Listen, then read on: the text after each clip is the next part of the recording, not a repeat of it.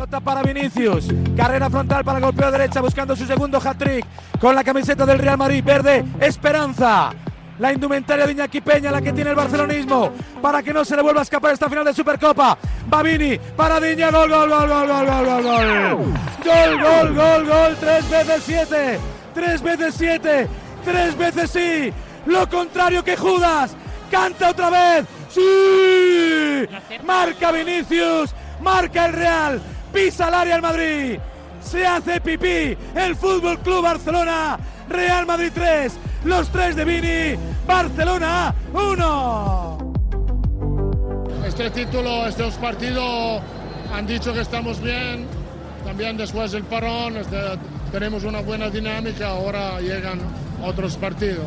Tenemos que ponerlo en la, en la vitrina y mirar adelante yo me quedo muy triste porque todos quieren pelear conmigo porque al final saben que, que va a salir en la prensa que vine ha hecho eso, que vine ha hecho la otra cosa.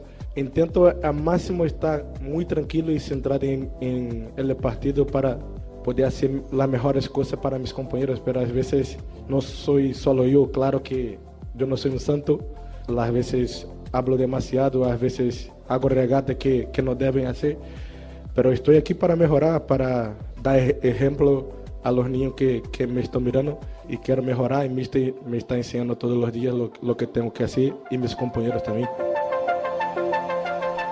4-1, tres goles de Vinicius y uno de Rodrigo noquearon a un Barcelona insulso y dieron su decimotercera Supercopa a un Madrid imparable y reforzando un favoritismo a todo que se sostiene a pesar del castigo de las lesiones que está siendo demasiado severo con los blancos.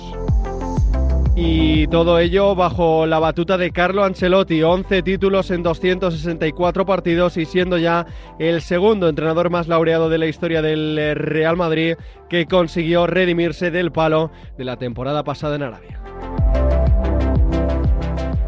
Es lunes 15 de enero, recibo un saludo de Pablo Villa y hoy el Madrid se lleva la Supercopa en Marca Daily, el podcast de Marca que te cuenta cada día la noticia más importante. Marca Daily.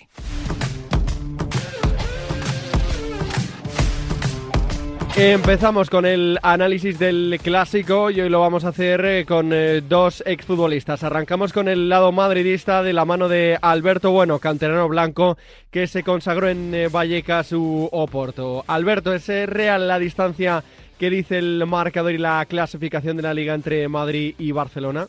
Bueno, si atendemos, es verdad que cada partido es diferente. Si hoy en el partido de hoy pues eh, hubiese adelantado el Barcelona, pues hubiésemos visto eh, un partido completamente diferente. Eh, estamos hablando que los dos son muy buenos equipos. Es verdad que uno, eh, como el Real Madrid, se ve que todo lo que rodea a la institución, al día a día, al vestuario, al entrenador, a, a- a- a la dinámica general del equipo, es todo muy pausado, muy tranquilo, muy con, con- mucho control, mientras que vemos el otro lado, eh, donde siempre pues eh, está la crítica eh, a la orden del día, donde pues bueno pues el, el nivel de, de- rendimiento de los jugadores pues quizás no está siendo el, mejor, eh, donde hay resultados que, que a pesar de que jugador por jugador tienen muy buena plantilla, no se está encontrando una regularidad.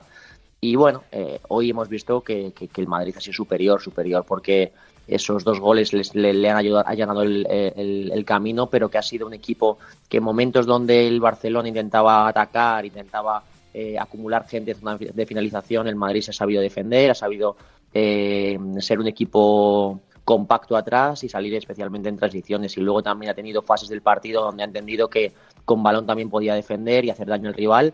Y ahí es donde pues ha encontrado un poco las costuras de- del Barcelona.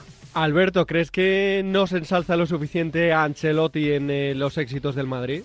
En el mundo del fútbol cada uno es libre de opinar y de argumentar eh, de forma respetada eh, cada, cada opinión o cada teoría. Yo tengo una muy clara y es que Ancelotti es el mejor entrenador para, para este Madrid. Es una persona que transmite sabiduría, que transmite tranquilidad, que transmite respeto y que luego los planes de partido que se van ejecutando, y hoy en el plan de partido de hoy entendía o intuía que, que la variante de dejar a los Modric, a los Brahim, a los Joselu, a los Camavinga, era tener un plan B activado por si el partido no se abría desde, eh, desde una fase inicial.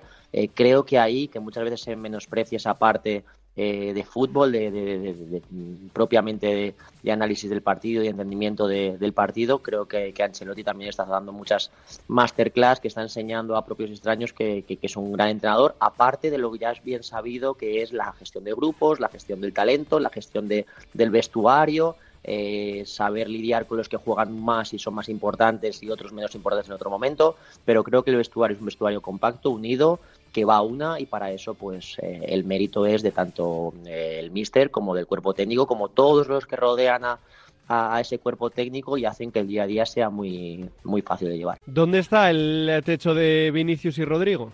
Pues son jugadores diferenciales, diferentes por cada uno por, por sus cualidades. Eh, Vinicius en este año, especialmente lastrado un poco por las, por las lesiones, no, no habíamos podido disfrutar de, de ese prime, de esa mejor versión de, del brasileño, pero, pero bueno, eh, en momentos especiales, en momentos donde realmente jugadores del nivel de Vinicius tienen que estar, pues, pues ha, sobresalido de manera brillante, ha marcado tres goles, podía haber sido incluso alguno más y ha llevado, ha comandado un poco ese ataque del Madrid que, con espacios pues es prácticamente letal. Y, y, por otro lado Rodrigo es un jugador que a principio de temporada le costó arrancar eh, especialmente en cuanto a números, porque realmente las actuaciones para mí eran muy buenas, pero le costaba finalizar con un gol, con una asistencia, pero para mí es un jugador que, es superlativo, sobre todo por, por la comprensión que tiene del juego, por, por la, variabilidad que puede tener en cuanto a posiciones, en cuanto a demarcaciones que puede eh, cumplir y creo que es un jugador que se complementa muy bien con los, con, los compañeros. En eh, todo ese arsenal ofensivo, Alberto, ¿te cuadra la llegada de Kylian Mbappé? Hemos escuchado claramente al, presidente decir eh, que ahora mismo tenían que celebrar y, festejar por lo conseguido y que los, nombres que no están, pues, pues, pues no sabremos nunca si están. Yo creo que Mbappé es uno de los mejores jugadores del mundo, obviamente eh, te gustaría verlo en la Liga Española y poder disfrutar de él y, por qué no en el, en el Madrid, pero realmente para dar acomodo a un, a un nombre como Mbappé tendrías que intentar eh, encajar esas piezas en en un puzzle que ya está pues, pues muy, muy, muy consolidado como es el Real Madrid. Siento realmente que, que Mbappé no va a pasar, digamos, al punto de necesidad absoluta, si bien es para ayudar y para, y para mejorar, eh, pero que el grupo una vez más está por encima de las individualidades, ya sea Vinicius, ya sea Rodrigo, ya sea Bellingham, ya sea en el pasado jugadores que ya a todos nos viene a la cabeza, y si Mbappé forma parte del Madrid, pues será para, sumar y ser uno más también. Visto el carácter de este Real Madrid, ¿es eh, favorito a todo?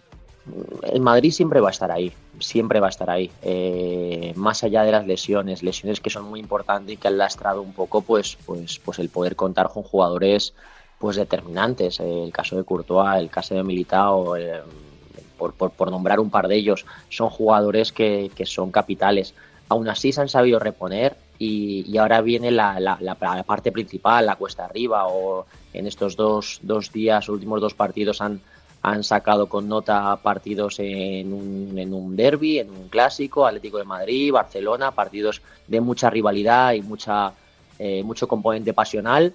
Eh, y ahora el jueves eh, en, el Civitas hay, hay también un, partido que, que, quizás si hay un, una mancha, digamos, en la temporada es el 3-1, creo recordar, cuando el Atlético fue, fue superior, se impuso con, con rotundidad al, al Madrid y, saben que va a ser un partido con, con, un conjunto rojo y blanco con muchas ganas, con un poco eh, esa revancha de, la Supercopa y a partir de ahí, pues, pues la Champions también marcará, eh, dictará sentencia, pero creo que es un equipo que está preparado para todo y tiene jugadores para, para ir a por ello. Sí, sí, confianza hay, está claro, pero hemos mostrado la peor cara hoy en el peor escenario posible, ¿no? en una final contra el Madrid, así como el año pasado mostramos la mejor, hoy prácticamente la, la peor. Es un título perdido, es un título perdido. Está claro que, hay que hacer autocrítica, mejorar muchas cosas, pero sí, sí, sigo creyendo en el, en el proyecto y todavía podemos hacer una gran temporada. Está, está claro, ¿no? Pero hay que ser hay que ser muy autocríticos con el partido que hemos hecho que hemos hecho hoy. Cambiamos de acera y nos vamos al lado culé para recoger las claves de Dani García Lara, exjugador tanto del Real Madrid como del Barça. Dani, tú que has vivido muchas semanas como esta, ¿cómo de larga va a ser en Barcelona? Bueno, pues en una semana larga porque, bueno, porque ya no solamente el que pierda frente al Real Madrid, sino el cómo pierdes, ¿no? El cómo muchas veces hace más daño y yo creo que la gente se cuestiona un poco pues que el equipo no responde, que el equipo no se siente identificado con lo que el Barça probablemente es lo que quiere defender, ¿no? En cuanto a ese modelo de juego y, lógicamente pues pues esto es una semana complicada porque cuando las cosas van mal pues florece todo lo que lo que no anda yendo bien, ¿no? Y en este sentido pues creo que también los jugadores deben hacer autocrítica en cuanto al rendimiento que están ofreciendo y no todo. ¿eh? Es culpa de, de, Xavi, que evidentemente es el responsable o el máximo responsable, pero también los jugadores con sus, bueno, con sus acciones en el terreno de juego y con sus errores, pues también también están bueno pues eh, colaborando para que los resultados no estén siendo buenos. Por ahí te iba a preguntar, Dani, ¿qué cuota de responsabilidad tiene en todo esto Xavi? Bueno, a ver, Xavi es el máximo responsable tanto para lo bueno como para lo malo, ¿no? Igual que cuando se gana y a lo mejor son acciones puntuales de jugadores, el, el máximo beneficiado es el entrenador, cuando pierde todo el mundo sabe que, que es así, ¿no? Que también es el entrenador el, el máximo culpable. Pero eh, también hay que matizar. Eh, creo que en el partido de hoy, por ejemplo, como lleva sucediendo durante muchos eh, partidos, hay errores puntuales de ejecución por parte de jugadores que están condicionando mucho los resultados y ahí el entrenador no puede hacer nada. Es decir, que un, que un jugador a nivel de concepto se confunda o se equivoque, eh, pues eh, al final perjudica al equipo. Pero, pero claro, ahí Xavi no puede hacer nada, ¿no? no es una cuestión táctica, es una cuestión de una toma de decisión.